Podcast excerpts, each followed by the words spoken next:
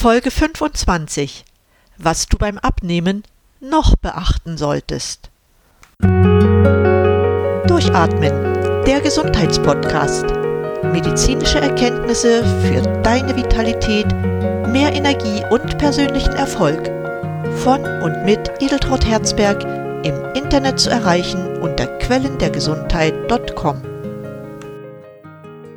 Herzlich willkommen zu meiner heutigen Sendung ich freue mich, dass du wieder da bist. Ich habe dir bereits die Logi-Methode als ein Konzept zum Abnehmen, aber auch als eine Form der Ernährung vorgestellt. Beide sollen deine Gesundheit unterstützen. Die Vorteile sind immens, angefangen von der Möglichkeit, fast alles essen zu können, keine einseitige Ernährung, optimale Aufnahme von Vitaminen und Mineralstoffen. Die Leistungsfähigkeit bleibt dabei erhalten oder wird sogar gesteigert. Dennoch gibt es immer wieder Menschen, du kennst sie auch, die schnell innerhalb kurzer Zeit abnehmen wollen und ihre Spezialdiäten durchführen. Auch gibt es sehr viele Menschen, die Fastenkuren durchführen, die ebenfalls mit einer sehr geringen Nahrungsaufnahme verbunden sind. Ich will nicht im Einzelnen ausführen, welche Diäten mit extremen Reduktionen an Nährstoffen verbunden sind. Oft wird es ja auch nur gemacht, um sich den Traum von der Wunschfigur in kurzer Zeit erfüllen zu können. Gesundheitliche Aspekte werden dabei leicht vergessen. Es ist jedoch erwiesen, dass übertriebene Reduktionsdiäten zu Risiken führen, über die ich heute mit dir sprechen möchte. Ich werde mich dabei im Wesentlichen auf wissenschaftliche Erkenntnisse stützen und versuchen, die Realität nicht aus den Augen zu verlieren. Außerdem wirst du erfahren, worauf man bei einer optimalen Gewichtsreduktion achten sollte. In diesem Zusammenhang möchte ich dir empfehlen, die Sendung Nummer 17 noch einmal anzuhören.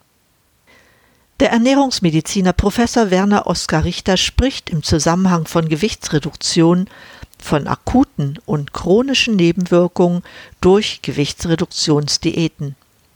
Darüber möchte ich dir einige Informationen geben. Fangen wir also an. Wenn du daran denkst, dein Gewicht zu reduzieren, solltest du auch daran denken, dass Übergewicht ja stets das Ergebnis einer zu hohen Aufnahme oder eines zu geringen Verbrauchs an Energie ist. Beim Abnehmen ist es deshalb sinnvoll zu berücksichtigen, dass sowohl die Reduzierung der aufgenommenen Energiemenge wichtig ist und, wie ich bei der Vorstellung der Logikost betonte, auch die Energiedichte der Nahrung. Andererseits verbrauchen wir mehr Energie durch effizientere Bewegung. Außerdem zeigen neueste Untersuchungen, dass Kalorie nicht gleich Kalorie und Fett auch nicht gleich Fett ist. Wusstest du, dass es zwei verschiedene Arten von Fettgewebe im menschlichen Körper gibt, nämlich das weiße und das braune Fettgewebe, wobei das weiße Fettgewebe den mit Abstand größten Anteil hat. So dient zum Beispiel weißes Fettgewebe in erster Linie der Speicherung von überschüssiger Energie und ist somit für die Entwicklung von Übergewicht verantwortlich. Dagegen kann braunes Fettgewebe überschüssige Energiereserven in Wärme umwandeln. Dabei werden die Fettsäuren in den Mitochondrien, den Kraftwerken der Zellen, oxidiert. Die Mitochondrien sind auch für die bräunliche Färbung des Fettgewebes verantwortlich.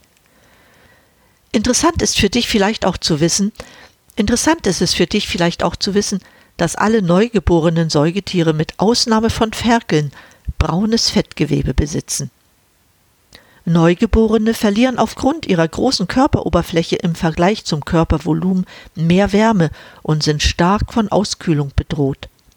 Solche Mechanismen wie Thermoregulation und Kältezittern sind bei ihnen noch nicht ausgeprägt und auch das isolierende weiße Fettgewebe ist noch nicht vollständig vorhanden. Nagetiere und auch Tiere, die Winterschlaf halten, besitzen auch im Erwachsenenalter noch größere Mengen an braunem Fettgewebe. Sie können sogar bei Bedarf weißes in braunes Fettgewebe umwandeln, um anhaltende Kältephasen überstehen zu können. Neuerdings wurde auch entdeckt, dass auch erwachsene Menschen braune Fettzellen haben. Bei menschlichen Säuglingen findet sich das braune Fettgewebe vor allem am Hals und an der Brust. Vor vier Jahren etwa entdeckten Wissenschaftler geringe Mengen und das bedeutet wenige Gramm an aktiven braunen Fettzellen im Bereich der Schlüsselbeine, des Halses und entlang des Rückens auch bei Erwachsenen. Die Menge ist individuell sehr unterschiedlich. Die Aktivität des Gewebes ist stark von äußeren Bedingungen wie etwa der Temperatur und der Ernährung abhängig. Gegenwärtig suchen Forscher nach Wegen, das braune Fettgewebe gezielt dazu einzusetzen, um überschüssige Energie, die sonst in weißen Fettzellen gespeichert werden würde, zu verbrennen. Schön wäre es sicher auch, wenn man das braune Fettgewebe vermehren könnte, damit nicht so viel Energie im weißen Fettgewebe gespeichert wird. Dazu aber später. Wir müssen zur Gewichtsreduktion zunächst die Möglichkeiten nutzen, die wir gegenwärtig haben. Die erste Möglichkeit ist die Steigerung der körperlichen Aktivität. Wahrscheinlich kann dadurch Irisin aus den Muskeln freigesetzt werden, was zu vermehrten Energiefreisetzung und Wärmeerzeugung und schließlich zu einer Zunahme des braunen Fettgewebes führt. Dabei ist ein leichter Gewichtsverlust zu verzeichnen. Eine zweite Möglichkeit, um abzunehmen, ist Nahrungsverzicht. Gewichtsreduktionsdiäten sind jedoch nur anzuraten, wenn man ein sehr hohes Körpergewicht hat, wenn man wirklich ein so hohes Körpergewicht hat, womit gesundheitliche Probleme assoziiert sind. Falsch durchgeführt und zu schnell, ohne Stabilisierungsphasen, sind Gewichtsreduktionsdiäten auch ein unabhängiger Risikofaktor für die koronare Herzerkrankung, weil der Körper in dieser Phase extrem unter Stress steht. Ich sage das nicht, um dir Angst zu machen, sondern möchte dir damit den Rat geben, die Ernährung besser so umzustellen, dass du dein Gewicht lange Zeit stabil halten kannst.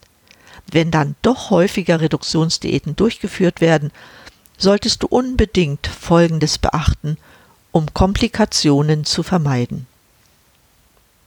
Zum Ersten, achte auf die Menge der aufgenommenen Kohlenhydrate. Warum? Wenn bei der Reduktionskost weniger als 50 Gramm Kohlenhydrate aufgenommen werden, wird die Niere unempfindlich gegenüber Aldosteron und Renin.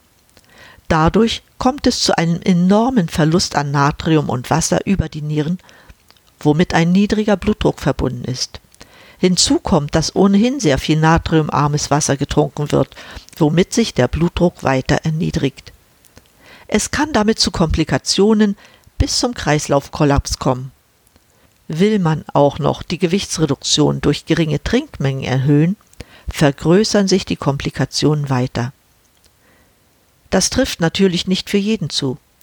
Jedoch müssen Personen, die einen hohen Blutdruck haben, mit massiven Blutdruckabfällen rechnen. Wichtig für diesen Personenkreis ist, dass sie die Kohlenhydratmenge nicht auf Null sinken lassen. Eine weitere Komplikation betrifft Kaliumverluste, die durch eine extrem kohlenhydratreduzierte Diät entstehen. Diese halten im Gegensatz zu Natriumverlusten während der gesamten Dauer der Diät an. Womit ist dabei zu rechnen? Nun, eine Hypokaliämie kann unter Umständen Herzrhythmusstörungen begünstigen. Dies passiert besonders dann, wenn die Diät auch noch eiweißarm ist. Deshalb ist demzufolge immer auf eine ausreichende Kaliumzufuhr während der Diät zu achten, besonders dann, wenn kohlenhydratarme Kostformen mit freier Zufuhr von Eiweiß und Fett gewählt werden, wie zum Beispiel bei der Atkins-Diät. Außerdem kann es unter Kohlenhydratarmut zu einer Erhöhung der Harnsäurekonzentration im Blut kommen. Gerade deshalb ist es wichtig, ausreichend zu trinken, weil es sonst zu Gichtanfällen kommen kann. Weitere Komplikationen sind die Entstehung von Harnsäuresteinen in den ableitenden Harnwegen. Manchmal kann durch das Ausfallen von Harnsäurekristallen in den Nieren auch ein akutes Nierenversagen ausgelöst werden. Wichtig für eine gefahrlose Diät ist ein ausreichender Anteil von Eiweiß an der Nahrung in Höhe von 50 Gramm pro Tag erforderlich. Eine zu geringe Versorgung mit Eiweiß führt zu einer ausgeprägten erniedrigten Stickstoffbilanz. Dadurch werden die Herz- und Skelettmuskulatur sowie die Beckenmuskulatur abgebaut. Zusätzlich wird die Eiweißbilanz verschlechtert, wenn zudem auch noch wenig Kohlenhydrate konsumiert werden, weil dabei die Aminosäuren aus den Eiweißen zur Gluconeogenese, das heißt zur Bildung von Glucose, verwendet werden.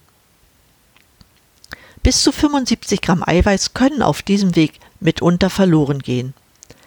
Bei der Verwendung von Eiweiß ist auch auf die Wertigkeit zu achten, damit eine ausreichende Menge an Aminosäuren zugeführt werden kann.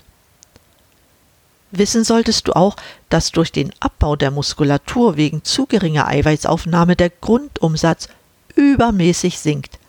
Damit wird aber die Wiederzunahme des Körpergewichts begünstigt. Weiterhin sind bei einer Reduktionsdiät immer ausreichend Ballaststoffe aufzunehmen. So tritt bei vielen Reduktionsdiäten eine ausgeprägte Obstipation bzw. Verstopfung auf. Dies liegt teilweise an dem gestörten Wasserhaushalt. Deshalb ist gerade bei Reduktionsdiäten auf die Zufuhr von Ballaststoffen zu achten. Zwar sorgen Ballaststoffe dafür, dass der Körper Energie bekommt, Jedoch beträgt bei 20 Gramm Ballaststoffen pro Tag die Energiemenge ca. 66 Kilokalorien, was bei einer Diät durchaus vertretbar ist. Außerdem ist es wichtig, auch eine geringe Menge Fett während der Diät zu verzehren. Während Reduktionsdiäten kann man wegen des geringen Fettverbrauchs damit rechnen, dass essentiell mehrfach gesättigte Fettsäuren nicht ausreichend zur Verfügung stehen. Wegen der Fettreduzierung ist mit mangelnder Gallenblasenkontraktion zu rechnen, in deren Folge Gallensteine entstehen könnten. Daher sollte man zumindest eine geringe Menge Fett während der Reduktionsdiät verzehren. Weiterhin muss man bei einer Reduktionsdiät ausreichend Vitamine zu sich nehmen. Die geringste Körperreserve besteht an Vitamin B1, aber auch die Vitamine B2, B3, B5, Vitamin C und Vitamin K können schnell aufgebraucht werden. Ein zu geringer Gehalt an Vitamin B1 alias Thiamin kann zu einer verminderten Herzleistung führen. Besonders für Patienten mit Herzinsuffizienz ist es besonders wichtig, auf den B1-Gehalt der Nahrung zu achten. Weitere Komplikationen durch Gewichtsreduktionsdiäten können sich in der Leber äußern. Professor Richter sagt hierzu, solche Störfaktoren sind im Zusammenhang mit der Gewichtsreduktion die erhöhte Anflutung von Fettsäuren zur Leber bei sehr kalorienarmen Kostformen und die zu rasche Wiederzufuhr von Kalorien nach Beendigung der Diät. Während die Aufnahme von Fett in die Leber reguliert werden kann, gilt dies für Alkohol und Kohlenhydrate nicht. Beide werden in der Leber bevorzugt zur Energiegewinnung herangezogen. Daraus entstehende Stoffwechselprodukte hemmen die Aufnahme der Fettsäuren in die Mitochondrien zur Beta-Oxidation und damit zur Energiegewinnung. Die häufigste Lebererkrankung ist heute die nicht-alkoholische Steatohepatitis, eine Leberzellverfettung, die durch einen gestörten Fett- und Fettsäurestoffwechsel entsteht. Dabei sind Stoffwechselstörungen die häufigste Ursache der Leberzellverfettung.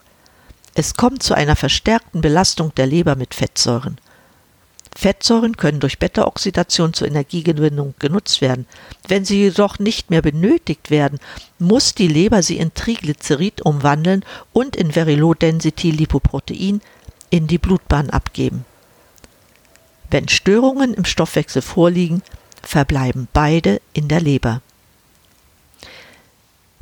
Gefährdet sind besonders Patienten mit Störungen des Fettstoffwechsels, das sehr häufig bei adipösen Patienten vorliegt, die mit einer ja geringen Fettfreisetzungskapazität aus der Leber einhergehen. Gefährlich kann es bei zu rascher Wiederzufuhr von hohen Energiemengen nach der Diät kommen, welche dann die Leber überlasten. Deshalb sollte der Aufbau der Kost nach einer Reduktionsdiät über mehrere Tage langsam erfolgen. Nach Fasten sollten zum Beispiel am ersten Tag nur 200 Kilokalorien zu sich genommen werden. Danach sollte in 200 Kilokalorien Schritten täglich die Energieaufnahme gesteigert werden. Zusammenfassend kann ich dir Folgendes mit auf den Weg geben, wenn du dein Gewicht mit Hilfe einer Reduktionsdiät abbauen möchtest. Die Minimalanforderungen für eine Gewichtsreduktionsdiät ohne gesundheitliche Risiken sind der Verzehr von 600 bis 700 Kilokalorien pro Tag mit mindestens 75 Gramm Kohlenhydraten, 50 Gramm vollwertigem Eiweiß, 15 Gramm Fett. Dabei muss ausreichend getrunken werden. Zwei bis drei Liter sind ein Muss. Wichtig ist auch, wie schon einmal erwähnt, die Zufuhr von Vitamin B1. Du siehst also, dass es eine Reihe von Komplikationen bei Reduktionsdiäten geben kann. Wie sieht es nun aber damit aus, wenn man seinen Anteil an braunem Fettgewebe erhöhen will, um besser Gewicht abbauen zu können? Gegenwärtig suchen Forscher nach Wegen, das braune Fettgewebe gezielt dazu einzusetzen, um überschüssige Energie, die sonst in weißen Fettzellen gespeichert würde, zu verbrennen. So zeigten Wissenschaftler aus Holland, dass sich der Anteil und die Aktivität des braunen Fettes durch regelmäßige Kälte erhöhen lässt. Dafür wurden 17 Studienteilnehmer in einem Zeitraum von 10 Tagen jeweils sechs Stunden am Tag Temperaturen von 16 Grad Celsius ausgesetzt. Es zeigte sich jedoch, dass dieser Zeitraum zu kurz war, um Effekte zu erzielen. Erst als eine japanische Forschergruppe den Versuch über einen Zeitraum von sechs Wochen durchführte, konnte gezeigt werden, dass sich das Gewicht der Studienteilnehmer verringerte. Auch arbeiten Wissenschaftler der Universität in Bonn daran, das braune Fettgewebe mit Hilfe von Medikamenten gezielt zur Fettverbrennung anzuregen. Auch wird versucht, weiße Fettzellen so umzuprogrammieren, dass sie wie braune wirken. Das kann durch Genmanipulation erfolgen. Obwohl diese Therapie sehr vielversprechend ist, werden doch noch viele Jahre vergehen, bis dies für den Menschen machbar ist. Bis dahin gilt es, sich den Methoden der Gewichtsreduktion zu bedienen, die bekannt und bewährt sind. Dazu gehören zum Beispiel auch die Logikos-Diät, die Beeinflussung der Bakteriensituation mit der Regulation des Firmikuten-Bakterioidetenverhältnisses und andere. Alles natürlich in Verbindung mit einer optimalen Ernährung und Bewegung. Wenn du dann noch das heute Gesagte beherzigst, kannst du effektiv abnehmen, ohne deine Gesundheit zu gefährden. Damit bin ich am Ende der heutigen Sendung angelangt. Ich möchte mich bei dir bedanken, dass du immer noch zu meinen treuen Hörern oder vielleicht zu meinen neuen Hörern zählst. Ich freue mich sehr über dein Interesse an meinem Podcast und auch, wenn du mir Feedback gibst. Wie immer ist eine Kurzfassung der Sendung auf meiner Website quellendergesundheit.com zum Nachlesen bereit. Ich wünsche dir alles Gute und verbleibe wie immer mit Bleib gesund, schalte an und atme richtig durch. Deine Edeltraut Herzberg.